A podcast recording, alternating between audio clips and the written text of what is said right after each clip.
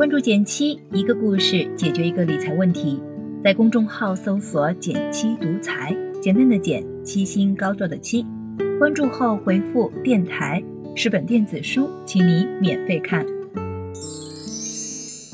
临近年末，身边不少人买了心仪的手账本，准备给来年定下计划，其中就少不了财务目标。这不，最近一位朋友跟我分享了他的计划。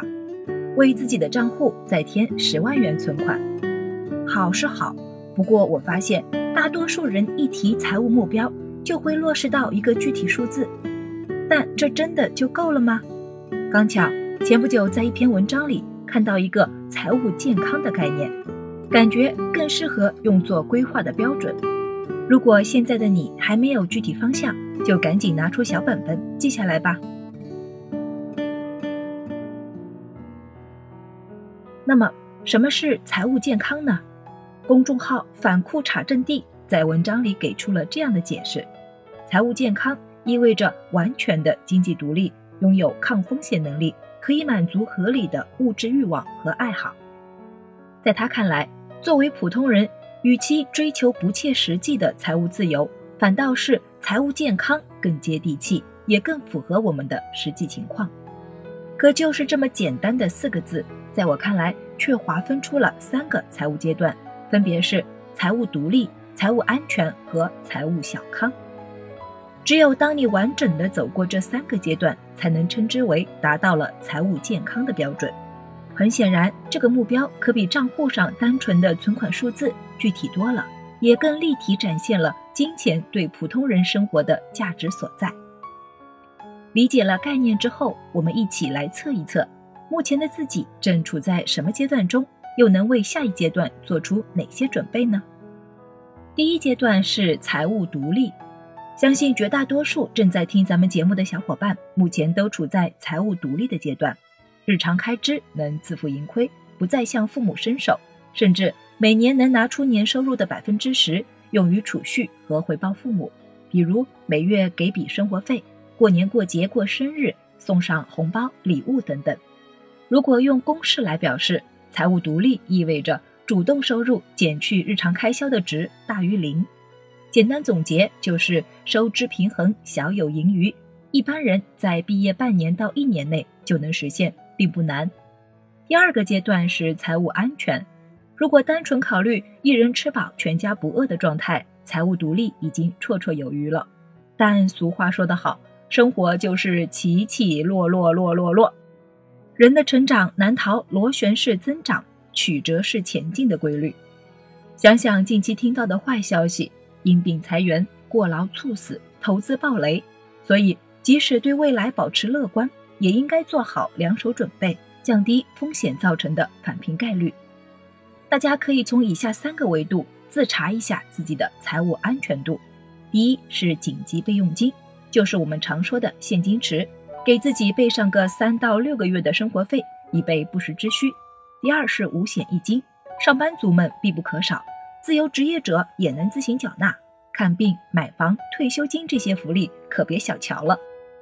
第三是商业保险，基本的购买顺序是重疾险、医疗险、寿险、意外险。很多人不理解，有医保干嘛还要买保险呢？简单来说，医保是先看病后报销，万一碰上个大病。需要事先垫付一笔钱，对于储蓄少的人来说会有不小的压力。另外，医院里有不少的自费项目，医保是不给报销的，商业保险可以补足这些缺失。如果以上三点你都满足，那么恭喜你，已经达到了财务安全阶段，抗风险能力够够的了。第三阶段就是财务小康了。看到这里，你可能会说，赚钱图什么？不就是想让日子过得更舒坦些吗？所以。当独立和安全都有了，我们就该把更多的目光放到满足自己合理的物质欲望和爱好上了。那到底怎么样的程度可以称之为合理呢？我自己有这么两个评判标准，跟大家分享一下。第一是能全款支付，如果不行就分期存。心仪的名牌包，每年一次的出国旅行，我都习惯开一个心愿账户。不瞒你说，最近。我已经在为明年十一的旅行攒钱了。相比借钱分期消费，为了目标努力攒钱的过程，在我看来更加刻骨铭心。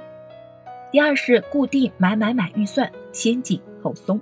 有定时复盘账单习惯的我，发现一个小规律：日用品开销基本每月相当，超支总发生在非刚需消费上。为了限制自己的购买欲，现在我会每半年定一个乱买基金，比如六千元，单独一张储蓄卡存放。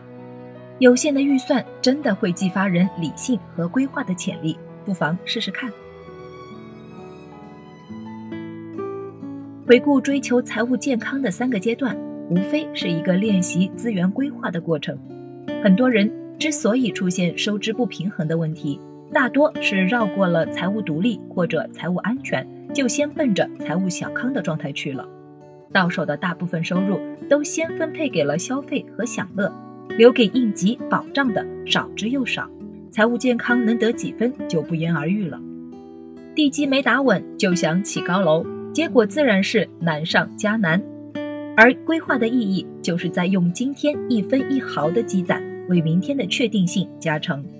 保障也好，心愿基金也罢，都是用当下的努力和克制换取对未来生活的掌控力。